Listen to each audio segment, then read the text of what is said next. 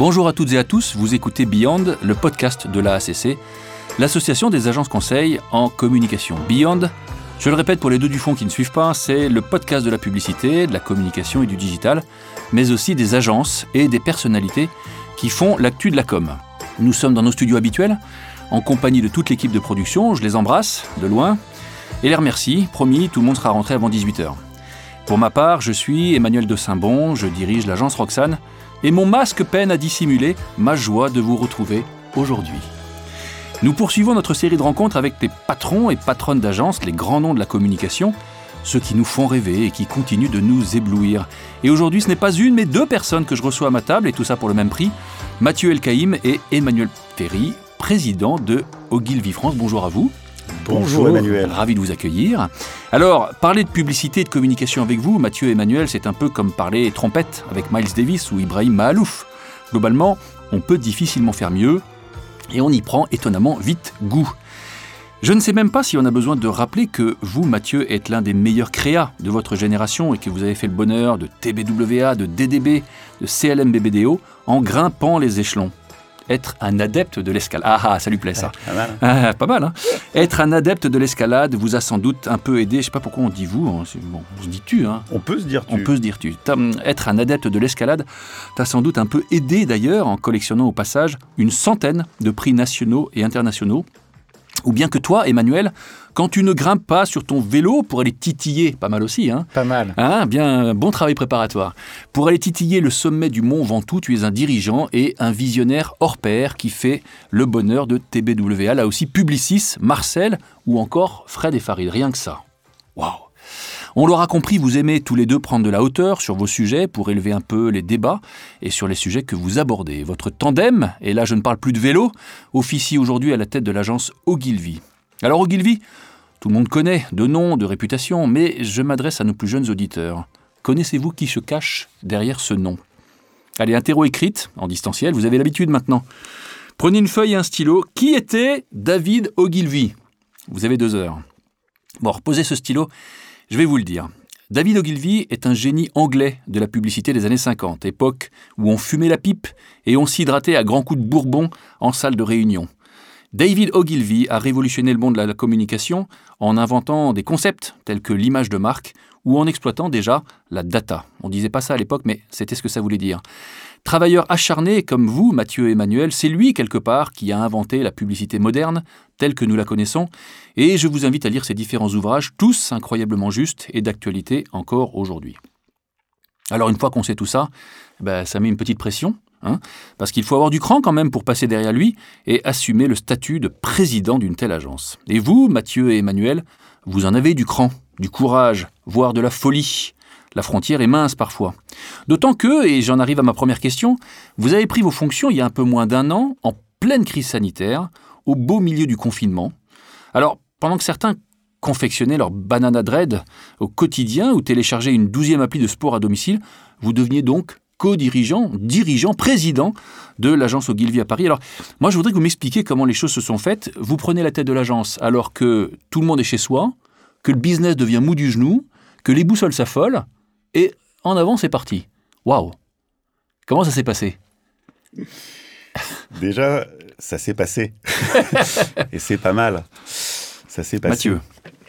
Eh bien, écoute, euh, Emmanuel, euh, euh, en effet, on a pris nos fonctions dans un moment absolument un peu délirant, un peu unique, qui qui euh, voilà qui, qui, a je pense marqué et qui marquera euh, euh, cette, cette ces nouvelles fonctions pour pour pour Manu et moi. Alors ce qui est bien c'est qu'Emmanuel on va t'appeler Emmanuel et puis Emmanuel mon Emmanuel à moi va devenir Manu. Fine. Comme ça ça va simplifier peut-être le 1.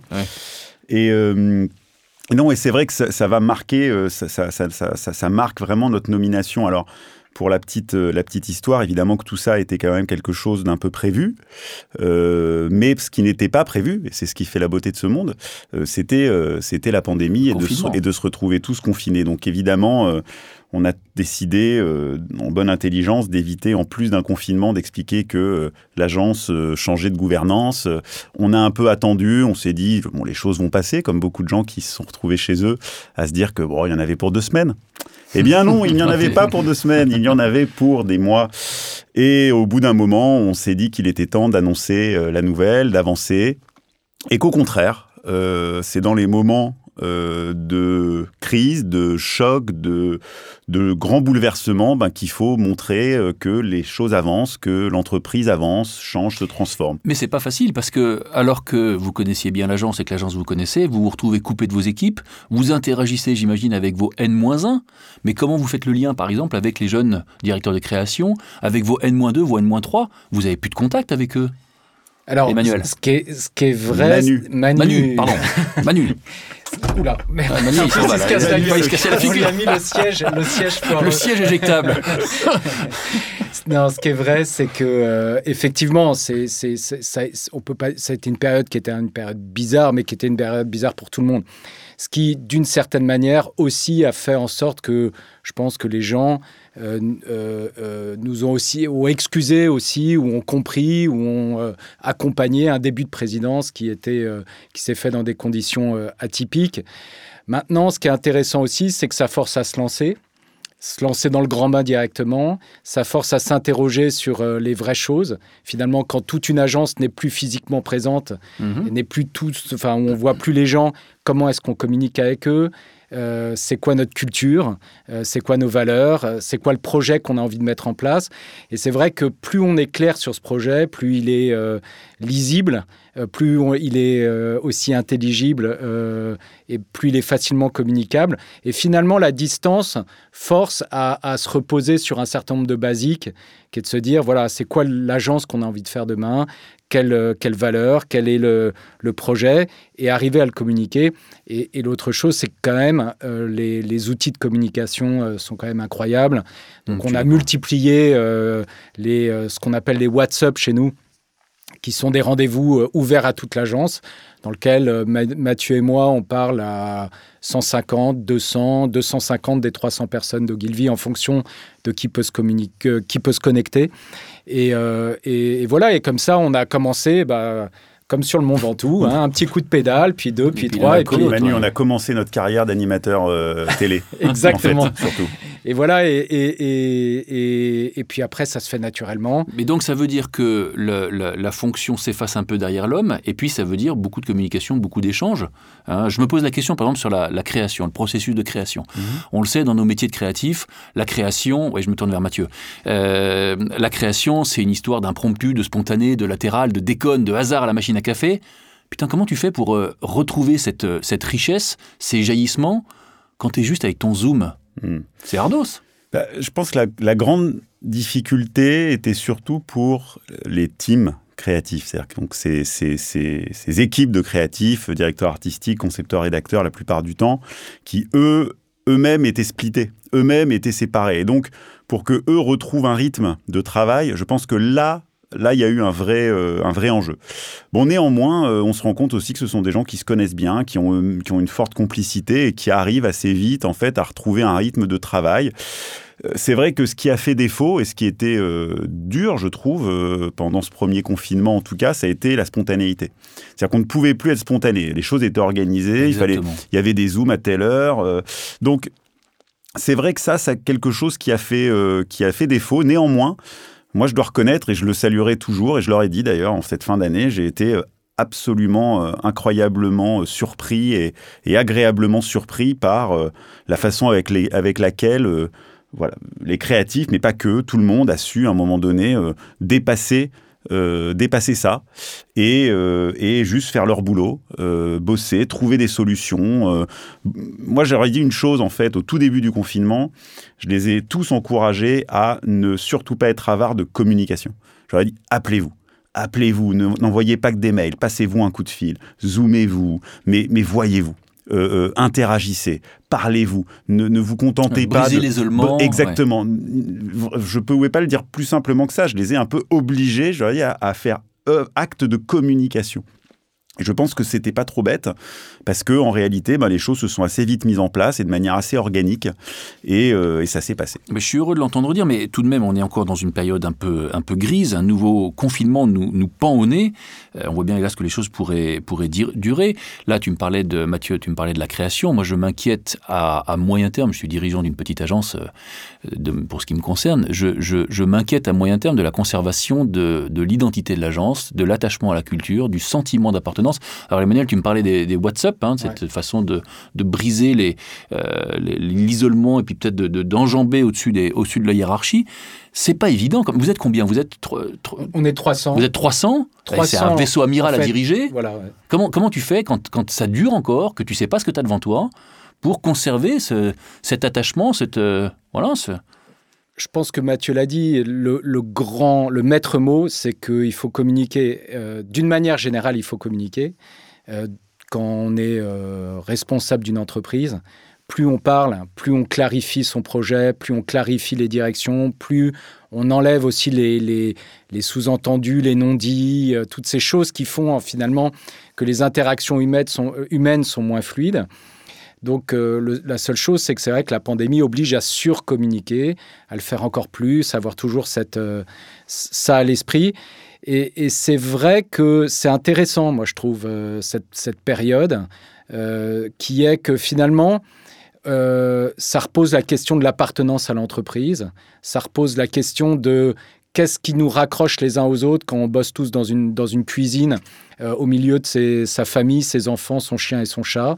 Euh, Qu'est-ce qui fait que demain, l'entreprise continuera à exister? Finalement, on ne va pas vers un monde de freelancing généralisé puisque euh, voilà, quand on bosse de sa cuisine, on pourrait pourquoi pas bosser pour trois entreprises différentes. Est-ce que c'est peut-être un, modèle qui arrivera demain ou pas? En tous les cas, toutes ces questions, euh, nous avec Mathieu, on pense qu'elles sont euh, extrêmement intéressantes à regarder et à regarder très sérieusement, parce que c'est comme ça euh, qu'on sait aussi euh, ce qu'on ce qu veut que notre entreprise soit. Mmh. Euh, et la culture, évidemment, c'est euh, de la communication, c'est être précis sur ce qu'on veut faire, c'est aussi laisser une forme de, de, confiance avec les gens, leur laisser une liberté. Pas très simple, ça. Hein pas c'est pas hein simple. C'est un équilibre. C'est un, ouais, équilibre. un équilibre. On n'est pas forcément habitué. À... Quand est-ce qu'on exige aux gens d'être là? Quand est-ce qu'on les laisse ne pas être là? Quand est-ce qu'à un moment donné, on dit, bah oui, on peut avoir peur de revenir dans un collectif alors même que c'est un des maîtres mots, euh, et nous on y croit beaucoup avec Mathieu, on croit beaucoup à la puissance du collectif, qu'on pense que les agences sont sorties de, de l'univers de l'hyper-personnalisation avec euh, des grands gourous, un, deux, trois grands gourous qui ont toujours raison. Je crois que c'est fini tout ça. On va vers un monde dans lequel c'est la puissance de réflexion collective qui va l'emporter. Et donc comment on crée un collectif et comment on accepte que ce collectif soit éclaté, mmh. euh, c'est toutes les questions que pose euh, ce confinement et ce sont des bonnes questions. C'est pétri de paradoxe en fait. C'est-à-dire ce C'est-à-dire qu'en fait on est dans une, dans une zone, ta zone grise dont tu parles, c'est une zone en effet où on est confronté à des tas de paradoxes. Euh, il faut incarner, il faut l'idée, mais en même temps, il faut laisser, euh, faut laisser le collectif euh, s'exprimer. Se, il faut, il faut imposer, mais en même temps laisser un peu de liberté. Enfin, c'est vraiment, est. J'en ajoute un parce que j'ai moi-même la tentation. je, suis, je suis curieux de savoir si vous avez eu la même. C'est que on a affaire à des, des, des salariés qui travaillent depuis chez eux majoritairement, donc dans leur cadre personnel. C'est donc l'immixion de l'univers professionnel dans le domicile. Est-ce qu'à un moment donné, désireux que vous étiez de soutenir le salarié, lui donner, euh, conserver le moral, conserver la santé, conserver un morine, vous avez eu la tentation de proposer des choses un peu personnelles, type sport, type conseil nutritionnel, type horaire aménagé, type, vous voyez, la démonstration de vraiment we care, oui, on fait attention, on est soucieux d'eux, est-ce que vous avez pu mettre en œuvre ou... Tout à fait. Tout à fait. Qu'est-ce que vous avez... Alors, à notre niveau, et puis avec l'imagination les, les, euh, les, et ce qu'on a eu hein, aussi, et la créativité des équipes. Donc, euh, ce qui était assez sympa, c'est qu'il y a eu des, des gens qui ont proposé spontanément un certain nombre de choses. Alors quoi, par exemple bah. On avait un coach, euh, un coach sportif euh, et euh, well-being. Qui faisait les cours en ligne. Qui, qui proposait en fait effectivement euh, de, euh, de, en tous les cas, des conseils hein, pour casser son rythme, faire un peu d'exercice physique, etc. régulièrement. On a mis en place, comme beaucoup d'agences, mais c'était très important, une cellule d'écoute psychologique dans laquelle ben, les gens qui se sentaient moins bien ou qui, qui étaient en train de craquer pouvaient, pouvaient appeler. régulièrement, on a fait des sondages pour savoir quel était le moral des équipes. on a... Mais, mais, mais, mais je crois que le, le sujet était aussi de ne pas gadgetiser euh, les initiatives. C'est-à-dire que l'entreprise doit rester l'entreprise. Il y a un moment, justement, je, pense que le, l'interpénétration des deux mondes qui sont le monde personnel et professionnel, la sphère privée et la sphère pro, euh, euh, ont, tapé sur le système quand même de beaucoup de gens, au fond. Donc, je pense que nous, l'idée était aussi de rappeler que nos enjeux, en tant que collectif, étaient, celui, étaient ceux qui consistent à maintenir l'entreprise à flot, ceux qui consistent à travailler pour l'entreprise, pour qu'à la fin de l'année, on ne soit pas pris une dérouillée trop sévère, pour que on n'ait pas à remercier trop de gens, pour que on puisse continuer à envisager des augmentations de salaire l'année prochaine, pour que à un moment donné, on, on continue à faire vivre quelque chose qui nous est tous cher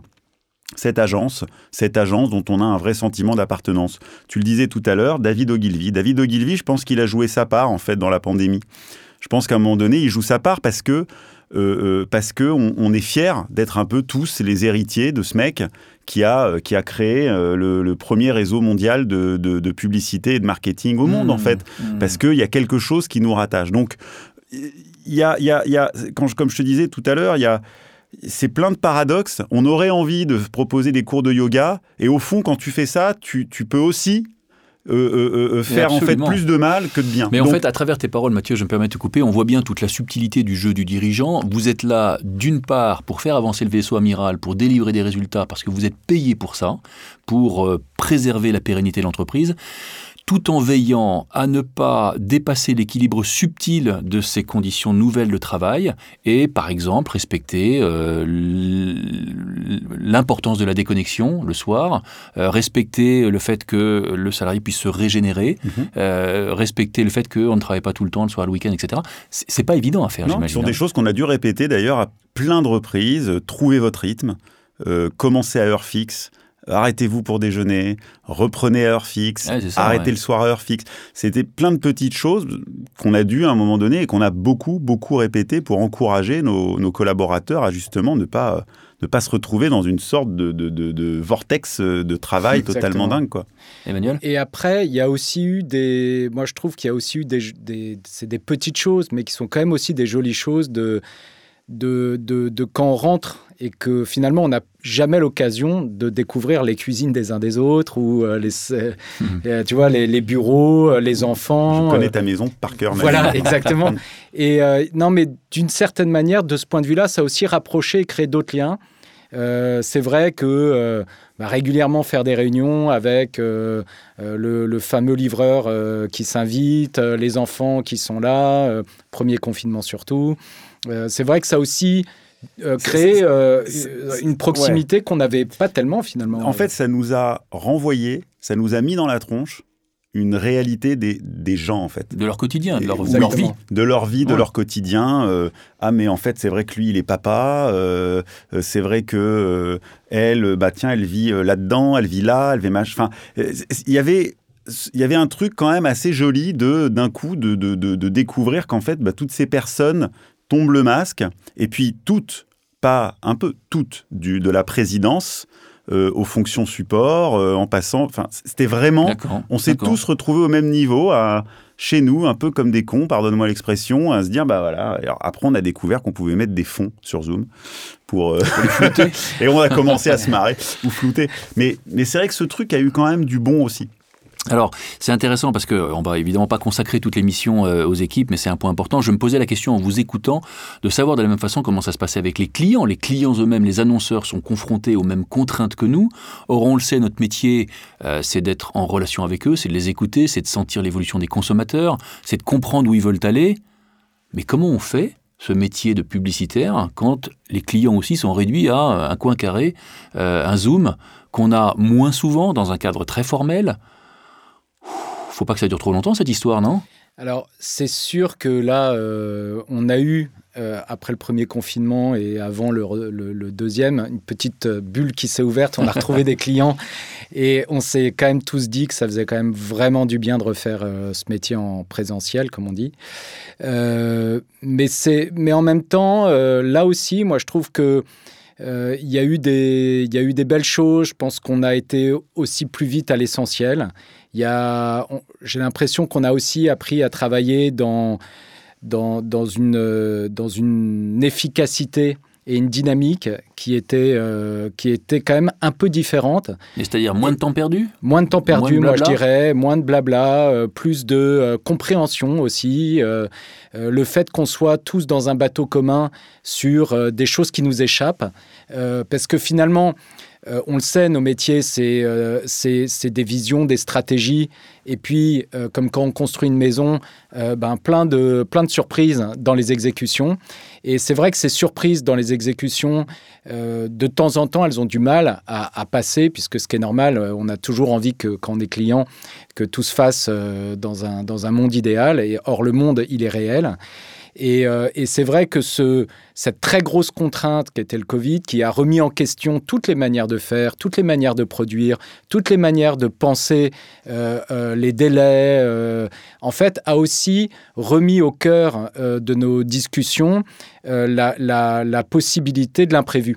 Et, en ce sens-là, moi, je, trouve que nos rapports avec nos clients ont été euh, aussi facilité. Mm. On a produit des très très grosses campagnes dans des conditions incroyables qu'on n'aurait peut-être pas fait euh, en temps normal. On aurait peut-être, on a fait des campagnes sur trois mois qu'on aurait peut-être fait en un an. Alors on va, euh, on, va, en parler parce que moi je voudrais réagir, je, je, ressens les choses comme tu viens de le dire.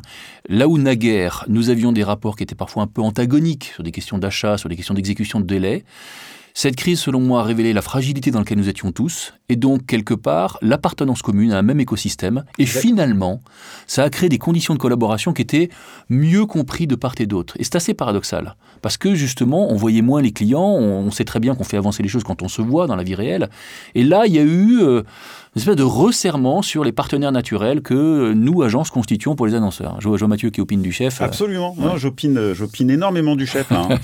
Euh, oui, oui, oui. Euh, c'est bien, c'est pas trop idiot ce que je dis alors. Non, non, c'est pas idiot du tout. Tu as bien raison. Mais de la même manière que, en fait, au fond, ça a énormément fluidifié les choses. C'est-à-dire que je me suis rendu compte qu'en fait, euh, dans cette période-là, j'ai jamais autant parlé en direct au téléphone aux clients des choses aussi bêtes que pour se mettre d'accord sur un truc, pour clarifier une situation. En fait, il y a eu un, je pense, un, besoin euh, euh, et, et, aussi, et aussi un besoin de part et d'autre hein, de, mieux communiquer, de se parler plus simplement.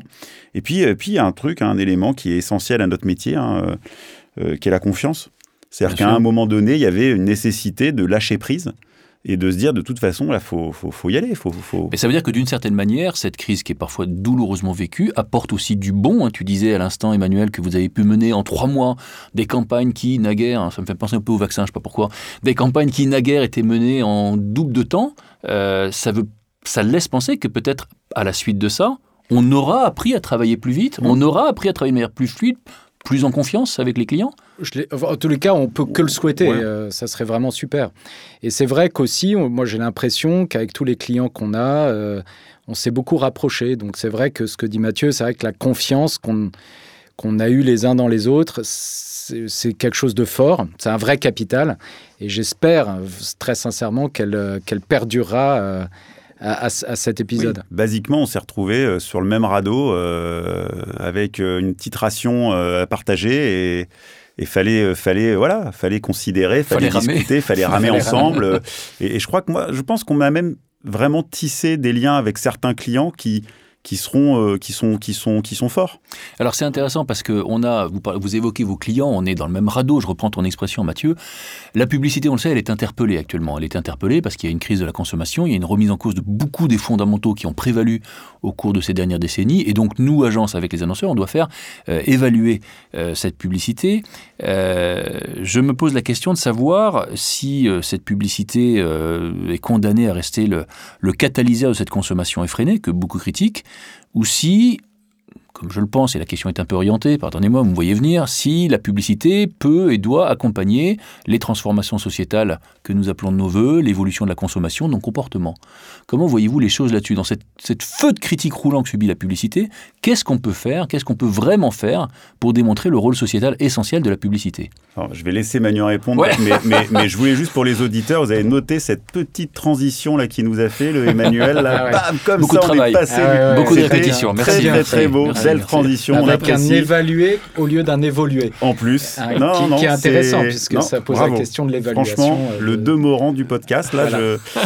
Manu, c'est ta partie, ça. Je, je rougis. C'est un, c'est un, c'est un gros morceau évidemment, et, et- et d'abord, d'abord, euh, je pense qu'on doit être d'abord à l'écoute. Euh, c'est là aussi je- la posture du monde dans lequel on va, c'est une posture de remise en question, de doute personnel sur la manière avec laquelle on doit faire notre métier, de d'écoute plus que de parole.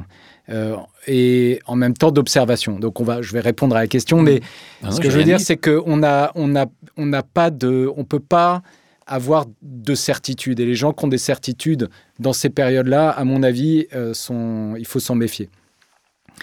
C'est vrai que, euh, c'est vrai que notre métier, il est, il est, il est intégralement, consubstantiellement lié à, la consommation. Et d'ailleurs, je pense qu'il y a peut-être dix années euh, de ça en arrière, on a un peu eu voulu avoir tendance à l'oublier.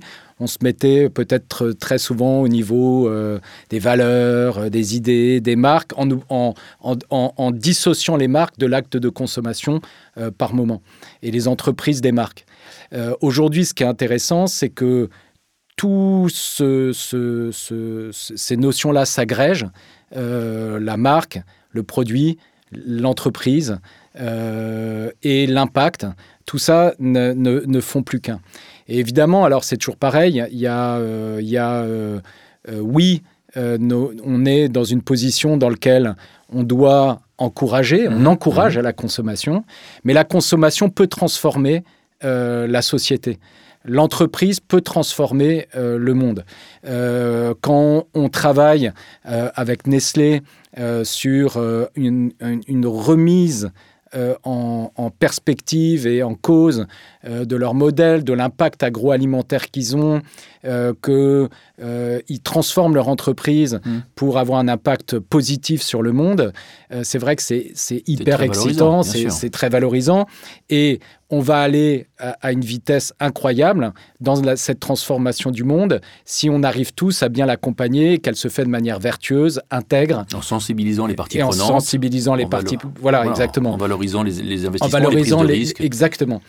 Euh, donc donc euh, donc c'est vrai que quand on regarde euh, quand on regarde l'impact de, de, de, de la du monde économique sur le monde sociétal et qu'on le prend de manière positive, il y a plein de raisons d'espérer. Euh, après, euh, donc ça c'est la partie positive.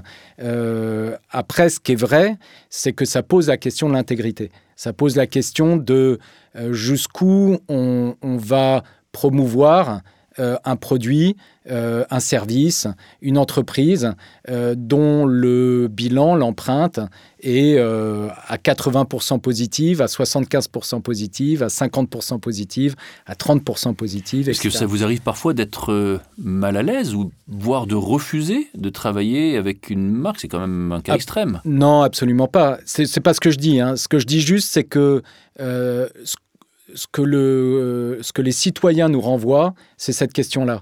C'est la question, et nous renvoie pas qu'à nous, agences d'ailleurs, elle renvoie euh, à tous les parties prenantes, les médias, euh, puisque les médias ont un grand rôle aussi dans, Bien dans, euh, dans, dans, dans cette transformation du monde, euh, les marques et les entreprises qui ont un très grand rôle dans cette transformation du monde, et nous, les agences, qui ont un rôle aussi important dans cette transformation du monde. Donc, quand on est conseil, euh, ben, nous, évidemment, au quotidien, avec nos clients, on va chercher à créer euh, des, des cercles vertueux, positifs, euh, de transformation positive du monde. Quand on, est, euh, quand on nous regarde comme des exécutants, on peut nous regarder juste comme des gens qui agitons un, un monde économique Mmh. Qui est, euh, qui, est en plein questionnement. Oui, et puis ce qu'il faut se dire, c'est que quel que soit l'annonceur, son domaine d'appartenance, il a besoin d'être conseillé, il a besoin d'être guidé, il a besoin d'évoluer lui aussi vers un modèle plus vertueux. Euh, il y a évidemment des domaines qui sont plus vertueux que d'autres ou plus moraux que d'autres, mais même ceux qui sont classés comme étant les moins moraux ou les moins vertueux, ont eux aussi besoin de conseils, de communication et d'accompagnement. Et, l'autre chose, vraiment là, pour le coup, euh, en, travaillant avec Mathieu et les équipes au quotidien sur ces questions-là, c'est que euh, ce qui est passionnant d'ailleurs, c'est que c'est un chemin de complexité. C'est-à-dire la pensée simple n'existe pas. Hmm. Et euh, c'est là où c'est intéressant pour, pour nos métiers, qui sont des métiers de synthèse. C'est comment on arrive à synthétiser le complexe dans des propositions lisibles claires, éclairantes pour le consommateur et qui feront du bien demain à la société. Alors justement, on, va parler dans une seconde des, jeunes gens qui nous écoutent, on va parler de sens évidemment, c'est pas une surprise pour vous, mais par rapport à ce que tu disais, est-ce que vous sauriez citer ou raconter, partager avec nos auditeurs euh, une campagne que vous avez menée euh, dont vous êtes fier parce qu'elle apportait du sens, parce qu'elle s'inscrivait dans une forme de modernité euh, sociétale qui a été produite ou conçue par l'agence? Absolument. Euh, c'est vrai que de toute façon, aujourd'hui, on, juste pour rebondir très rapidement, hein, je, cher auditeur, euh, on avait dit des réponses courtes. Hein. Désolé. Non, non, mais c'était c'est complexe. Beau. Non, c'était beau, j'ai pas voulu interrompre. Et puis c'est complexe, c'est des sujets complexes, mais c'est vrai qu'aujourd'hui, il n'y a plus un client qui nous pose plus ces questions. Enfin, qui nous pose pas cette question, pardon. Donc, soyons aussi, enfin, tu vois, très, euh, c'est le thème, le sujet aujourd'hui. Et nous, au fond, ce qu'on leur, ce qu'on, fait, comme tu le disais très bien, en étant un, regard extérieur, un, conseil extérieur, ce n'est rien de plus que euh, les challenger en fait. C'est-à-dire que nous, nous, on les challenge tous les jours en leur disant attendez, euh, vous nous dites que vous faites ça, mais attendez, vous faites ça, c'est-à-dire comment, quoi exactement, qu'est-ce que c'est quoi l'impact? Enfin, on, est vraiment obligé aujourd'hui aussi d'être un peu des garde-fous parce que ah, parce qu'on est responsable tu le disais, c'est-à-dire que l'agence, à un moment donné, va communiquer ce que l'entreprise euh, voilà, euh, entreprend, hein, fait bien, idéalement. Donc aujourd'hui, en tant qu'agence, euh, on ne peut pas être ou avoir le sentiment à un moment donné d'être complice d'une réalité euh, un petit peu embellie de l'entreprise. Donc on est constamment en train de euh, les challenger, pour s'assurer que ce qu'ils ont à raconter, ce qu'ils font, ce qu'ils entreprennent concrètement, voilà, a du sens, est bien réel, et bien, a bien un impact sur la société. Donc et les challenger, ben, au fond, on peut le faire de plein de manières. Alors, on le fait dans des réunions simplement où on se parle de brief et de ce qu'on va devoir communiquer. Euh, et puis, on peut le faire aussi en allant les voir et en leur, en leur disant, par exemple, ce qu'on a pu faire avec un, un, grand parfumeur euh, euh, qu'on accompagne depuis quelques années, euh, qui s'appelle État Libre d'Orange, mhm. qui est en fait un, parfumeur parisien très niche, très luxe. C'est le nom d'un pays, ça. Hein.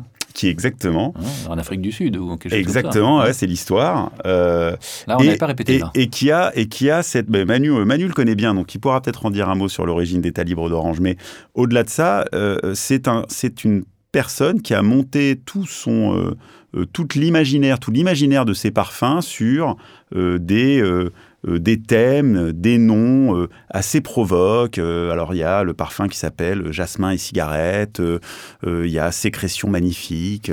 voilà. Mais c'est des parfums voilà, vraiment reconnus comme étant vraiment super c'est vraiment un, boulot d'orfèvre en fait que fait le mec. Hein. Mais voilà, très provoque. Et puis en fait, euh, cette personne, à un moment donné, on a été la voir, on lui a dit, écoute, nous, on voudrait te lancer un challenge. Est-ce que tu serais capable de créer un parfum à partir des déchets de l'industrie du parfum Car il faut savoir que l'industrie du luxe en général et l'industrie du parfum est génératrice, mais alors de manière absolument hallucinante, de, euh, de, de, pollution, de déchets. C'est une des industries les plus polluantes. Des jus, des extractions de jus Bien sûr, ouais, euh, ça génère un nombre de, de, gâchis, en fait, des plantes qui sont absolument démentielles. C'est des millions de tonnes hein, chaque année.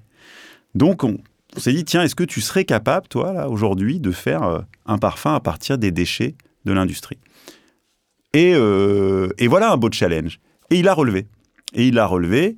Et on a créé avec lui un parfum qui s'appelle I Am Trash, les fleurs du déchet, qui est donc un parfum qu'il a totalement conçu, pensé à partir des, euh, des déchets de l'industrie du parfum. Et ce parfum, il sent bon, je tiens à le dire, c'est important. Il marche très bien. Et surtout, au-delà de ça, la belle histoire, c'est que ce parfum est devenu euh, son best-seller de l'année 2019, me semble-t-il. Euh, wow. Ce qui est quand même juste. Non, mais ce qui montre que. Euh, voilà. en fait, là où on l'a challengé, c'était de lui dire écoute, tu es provocant dans, ton, dans, le nom de tes produits, dans, ton, dans ta communication, sois également provocant au, cœur même de ton business. Donc on est dans l'ère, et vous le savez très bien, hein, on est dans l'ère du faire et plus du, du, du de, l'histoire. On raconte plus des histoires, on veut des histoires, on veut, on veut, on veut que les marques des expériences. fassent, expérimentent, exactement, proposent des expériences aux clients. Là, on a été vraiment au cœur de ça. Et, la belle histoire, une fois de plus, c'est que bah, euh, l'idée, c'est d'essayer de, de, donner un peu le ton euh, sur un marché. Euh, et c'est vrai que on a été très fiers également de découvrir que de très grandes marques de parfums, de très grandes marques de luxe, sont allés se renseigner un peu pour voir comment elles-mêmes pouvaient euh, commencer à faire des hein, parfums à partir de. Donc ça c'est vrai que c'est des belles histoires. Alors elles sont pas euh, euh, c'est pas notre quotidien. Il y en a des comme ça, on n'en a pas. voilà, c'est pas tous les jours, mais mais ça arrive, ça existe, c'est possible, et c'est à nous. Au fond, c'est pour ça que nous, on est là pour les challenger nos clients. Si on ne peut plus être dans cette position-là, alors je pense que la relation, elle ne fonctionne plus. On doit évidemment les accompagner, les comprendre, les écouter, mais aussi constamment euh, les, euh, les challenger. D'accord. Alors je dois faire une sans transition cette fois-ci, puisque l'heure tourne malheureusement mes amis, et je voulais vous interroger sur une question délicate sur laquelle les agents sont encore du chemin, c'est celui de la diversité. Alors je voulais savoir où on en était, ce qu'on faisait, euh, comment selon vous les agences participent à cette possibilité offerte aux gens talentueux et travailleurs, mais qui ne sont pas dans les circuits habituels, hein, qui n'ont pas les codes, ou qui ne sont pas dans les bonnes coteries. Que fait Ogilvy France pour favoriser la diversité au sein de ses équipes? Alors là, je ne sais pas qui va répondre. Alors, je vais. C'est Emmanuel. C'est Manu. Parce que je viens de lui dire, c'est pour toi. C'est Manu. Tu l'as pas vu. euh, là aussi, je pense que le, la première chose, c'est de reconnaître, d'abord. Euh, de reconnaître, euh, c'est toujours pareil, c'est-à-dire que quand on est capable de verbaliser son propre manque, euh, on, et on est capable de voir et de mettre en place les actions qui, sont, qui sont à même de le corriger. Donc euh, Ogilvy, aujourd'hui, n'est pas exemplaire en termes de diversité. Euh, on essaye euh, absolument de... on va y venir pourquoi, mais on essaye absolument de, de l'être ou de l'être beaucoup plus. donc diversité, c'est au sens large. Donc c'est vrai qu'on ne peut pas être dans un métier d'idées. On ne peut pas être dans un métier qui se veut être au cœur de la société et ne le faire qu'à partir d'un seul point de vue. C'est impossible, c'est pas possible. Les mêmes écoles, les mêmes gens, les mêmes cultures, euh, ça à la fin crée quelque chose qui n'est plus capable de toucher le plus grand nombre. Euh, et donc ça, on en a une, vraie conscience, et, d'ailleurs c'est même un devoir, parce que euh, on le sait, les sociétés elles implosent, hein. elles, disparaissent en, de l'intérieur. Euh, et souvent par la périphérie, c'est-à-dire qu'on on se dilite par l'extérieur, et c'est ce qui fait qu'à un moment donné, on se retrouve euh, avec plus de ciment. La diversité, c'est absolument le ciment de notre société. En tout cas, Mathieu et moi, on en est absolument convaincus, et on veut euh, avancer à grands pas sur le sujet. Euh, donc c'est quasiment, je pense, mm, dans les trois premières semaines euh, de notre prise de fonction, ça a été une des thématiques qu'on a absolument voulu mettre en place avec euh, les gens qui nous entourent. Et donc on a monté un comité diversité et inclusion qui se veut extrêmement participatif, c'est-à-dire que on a fait un appel à candidature, on a dit à l'agence, c'est un vrai sujet, on veut s'engager, on veut pas s'engager de manière clichés ou selon des normes ou des dictates ou des, mhm. des, que sais-je. Euh, on veut s'engager comme nous, collectif, on veut le faire. Euh, et pour nous. Euh, et, donc, et donc, on a fait un appel à candidature, veillé évidemment à respecter une diversité dans, cette, dans, ce, dans, cette, dans ce comité. Et ce comité est venu avec, avec quatre grandes thématiques. Euh, qui vont de euh, évidemment la diversité euh, d'origine à le respect de la famille, les femmes, le handicap. et voilà, j'en ai. Non, c'est ça, c'est en gros une succès, enfin, en tout cas, un, quelques grands thèmes qui, sont, qui leur semblaient aujourd'hui être importants de, de, travailler, de mener au sein de l'entreprise. C'est vrai que le handicap, par exemple, parce que Dès qu'on dit diversité, évidemment, le réflexe, euh, diversité ethnique. Diversité ethnique, diversité femmes-hommes, mm. euh, égalité femmes-hommes, pardon. Euh, et c'est super, et il faut continuer à avancer sur ces thèmes-là. Mais on oublie aussi parfois que dans diversité, il y a diversité et inclusion. le handicap, c'est un vrai sujet. Je pense qu'on est globalement assez mauvais, il faut se le dire, et qu'il y a encore beaucoup de choses à faire pour euh, euh, intégrer euh, des, des, personnes qui souffrent de handicap dans nos, dans nos entreprises, beaucoup plus, beaucoup mieux. donc ça fait partie, ils ont, ils ont pu identifier comme ça des thèmes, et on est en train de travailler là, à mettre en place. Et, vous savez, je vais vous dire une chose qui est marrant, je vais te dire une chose, pourquoi d'un coup je te vois, mais, je sais pas, hein. mais, mais, mais en fait, très souvent, on se rend compte aussi que par plein de petites choses, des petites choses, qui nous manquent en fait, dont on s'en rendait pas compte parce qu'on avance euh, et qu'on fait pas forcément attention. Dès qu'on décide d'y prêter attention, on se rend compte que parfois il y a deux trois petites choses toutes simples qui peuvent changer radicalement euh, la perception. Comme quoi par exemple alors? Mais non, mais comme quoi on, on y revient. L'information par exemple. On s'est rendu compte typiquement qu'à l'agence il y avait un gros manque d'informations sur ces problématiques-là. Euh, organiser à un moment donné des rencontres.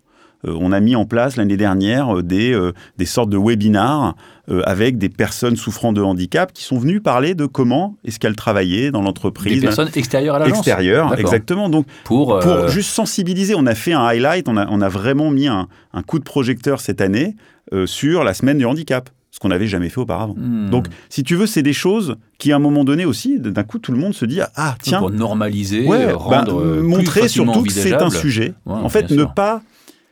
C'est surtout aussi montrer que il euh, n'y a, y a, pas de non-sujet. Si tu veux, tout, il y a un moment donné, on prend à un moment donné les sujets, on s'en empare, et puis on leur dit, on n'est pas des magiciens non plus. Les choses vont pas changer en un claquement de doigts. Mais si à un moment donné, on les prend jamais en main, on n'essaye jamais d'entreprendre des choses, il se passera rien. Mais en fait, c'est ça qui est important. Moi, je, me sens en phase avec ce que vous racontez. Vous, vous reconnaissez, tu l'as fait, Manu, euh, euh, l'immensité de la tâche, euh, les, les contingences qui sont les vôtres, le fait que vous soyez en chemin, que vous avez initié la démarche qu'il reste encore beaucoup à faire, mais ce qui compte effectivement, c'est cet état d'esprit qui vous anime, et puis cette volonté concrète en restant réaliste, hein, on va pas pouvoir changer le monde demain, et eh bien de mettre en place des choses sur, par exemple, la sensibilisation sur le handicap. Mmh. Effectivement, c'est intéressant. Alors, ça, m'amène quand même, puisqu'on arrive peu à peu à la fin de l'émission et qu'on s'adresse aux jeunes gens, ça m'amène quand même à vous poser euh, le, le, mot, euh, à parler du le, truc important pour les jeunes, c'est la question du sens. Ah, vous saviez que j'allais en parler. Euh, il y a plein de façons de donner du sens à son, à son travail, à son métier. Il faut que ce soit moralement compatible avec ses propres valeurs. Il faut parler d'autonomie, de développement personnel, richesse, qualité des liens avec les collègues, etc reconnaissance, c'est pas très facile à exécuter, là encore. Euh, quand vous, et on va parler de vos recrutements, hein, quand vous vous adressez aux jeunes gens, qu'est-ce que vous leur dites? Qu'est-ce que Parce que vous êtes confronté à une guerre des talents, hein, on peut aller chez vous comme on peut aller à la concurrence. Qu'est-ce que vous dites? Si vous faites encore des recrutements, je ne sais pas si Mathieu et, Emmanuel, vous faites encore, vous faites encore des recrutements, bien, sûr. Vous avez des jeunes gens que vous, vous croisez, vous leur dites quoi pour les convaincre de venir chez Ogilvy? Jean lui dit porte ton masque. Ouais.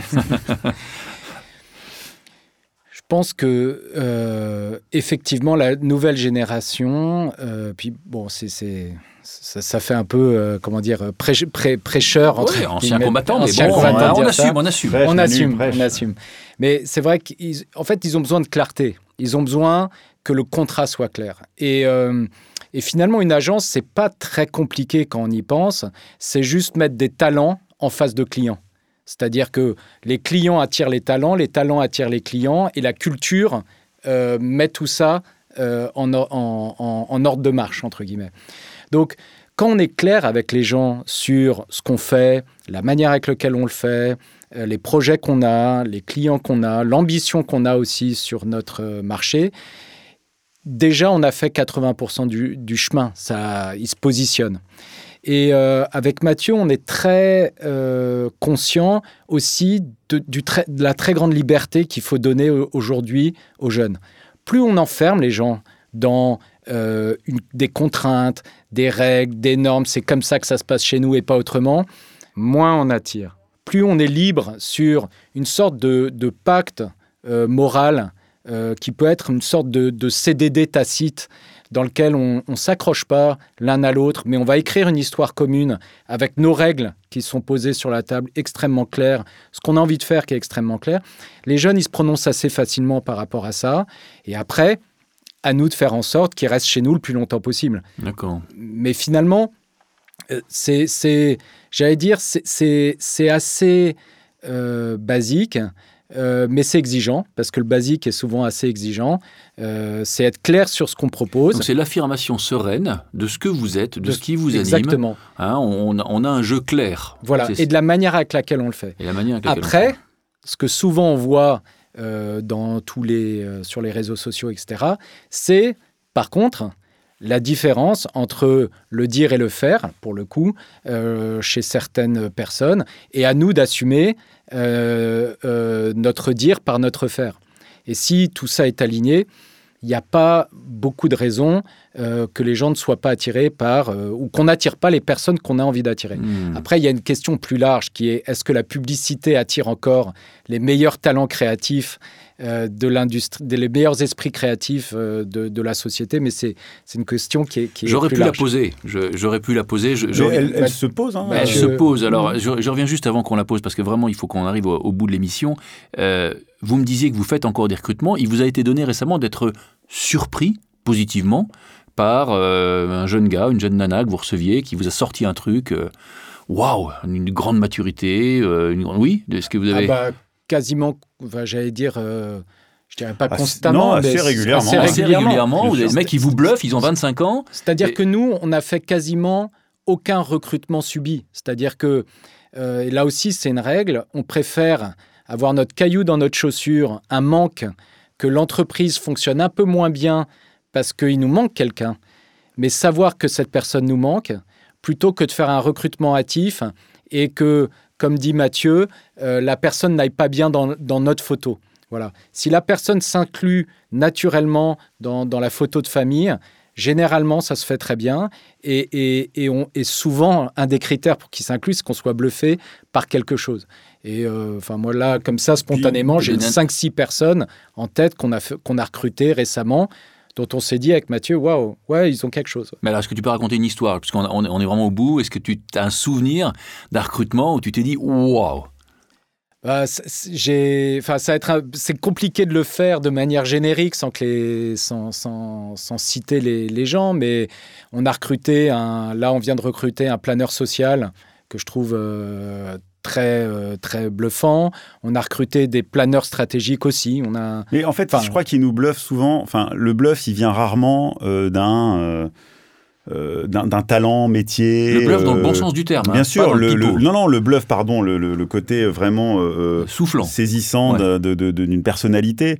moi, je, je, me rends compte que là, là où j'arrive à être souvent surpris, c'est c'est par des gens qui se posent des questions, sur la vie, sur, euh, sur leur vie, sur ce qu'ils ont pu, Et ils t'en parlent. des décisions. Mais parce qu'en fait, euh, je vais te donner un, un petit truc marrant, c'est que moi, la première question que je pose en entretien, c'est euh, tu, tu, viens d'où en fait? T'es né où? T'as grandi où? Tu fais quoi? T'as fait quoi? T'as grandi où? Raconte. Et en fait, je leur fais parler de leur vie. Et y a, enfin, notre métier, c'est quand même beaucoup de nous-mêmes. Tu vois, à un moment donné, on a besoin de. Je sais très bien quelqu'un qui a vécu toute sa vie à la, à la ferme d'accord, et qui a décidé à un moment donné de tout arrêter pour monter à Paris, euh, se lancer dans le marketing, et qu'en fait il a découvert la com, il va m'apporter autre chose qu'un mec qui a grandi toute sa vie euh, dans le 16e. Et, je fais exprès de, de, de, de, de prendre des grands clichés pour juste bien faire comprendre que à un moment donné, on, on est euh, ce qu'on a vécu, nos valeurs, ce dans quoi on a grandi, euh, sont très constitutifs de, de, ce qu'on est concrètement dans une entreprise, en fait, et de ce qu'on va pouvoir apporter. Et moi, j'ai été bluffé par plein de, de jeunes gars qui avaient une, une, maturité, une réflexion sur, euh, sur leur rôle, le rôle de la publicité. Pourquoi ils font ce métier? Pareil, pose cette question à un jeune créa. Pourquoi tu fais ce métier? Pourquoi tu fais de la pub? Je peux te dire qu'il y en a plein qui savent pas. Hein. Non, non, je te jure. Moi, je leur, je, leur, apporte une réponse toujours. Ça, ça les détend. Je leur dis, moi, j'ai fait de la pub parce que je voulais pas porter de costard, en fait. J'ai vu mon père euh, partir au boulot tous les jours en costume et rentrer tous les soirs avec sa gabardine, sa cravate et son costume. Et je me suis dit, pas moi. je ne ferai pas, je ne, je ne, je ferai un métier dans lequel il n'y a pas de costume. Et en fait, cette anecdote, je pense qu'elle, au-delà de détendre l'atmosphère, elle, elle dit beaucoup en fait. Elle dit de, attendez, j'attends pas que vous m'expliquiez à un moment donné un truc de métier, de pourquoi vous avez pensé parce que la pub apporte ça. Non, je vous invite à vous poser des questions sur vous-même en fait. Qu'est-ce que vous et cherchez avec beaucoup d'authenticité, et oui, pas renier. Et, et on se parle de sens. Voilà, on se parle de sens. Si tu l'as fait parce que quand tu étais petite, aimais bien regarder les petits films avant le grand film, bah, c'est déjà une bonne réponse en fait. C'est qu'à un moment donné, il y a un truc d'humain. Magnifique. Propose qu'on termine J'ai un peu la chiale là. Je... Non, c'est beau, c'est beau, c'est beau, c'est dommage qu'il n'y ait pas des caméras. La prochaine fois, on fera venir les, les journalistes. Alors, on, on est arrivé à la fin de notre émission. Euh, merci à tous de l'avoir écouté. On espère que vous avez apprécié cet échange très riche avec Mathieu et Emmanuel. N'hésitez pas à nous le dire, à commenter, à partager. Merci à vous, Mathieu et Emmanuel, pour votre Merci, temps, Emmanuel. pour vos Merci. témoignages, pour vos histoires. Merci à Rémi Janot de Copacabana Productions à la réalisation. Je rappelle que cette émission a été produite à l'initiative de l'AACC, l'Association des agences conseils en communication. Tous les épisodes précédents sont disponibles sur vos plateformes d'écoute favorites et sur Beyond, le site dédié au métier de la com, beyond-talent.com. Salut à tous, bonne journée.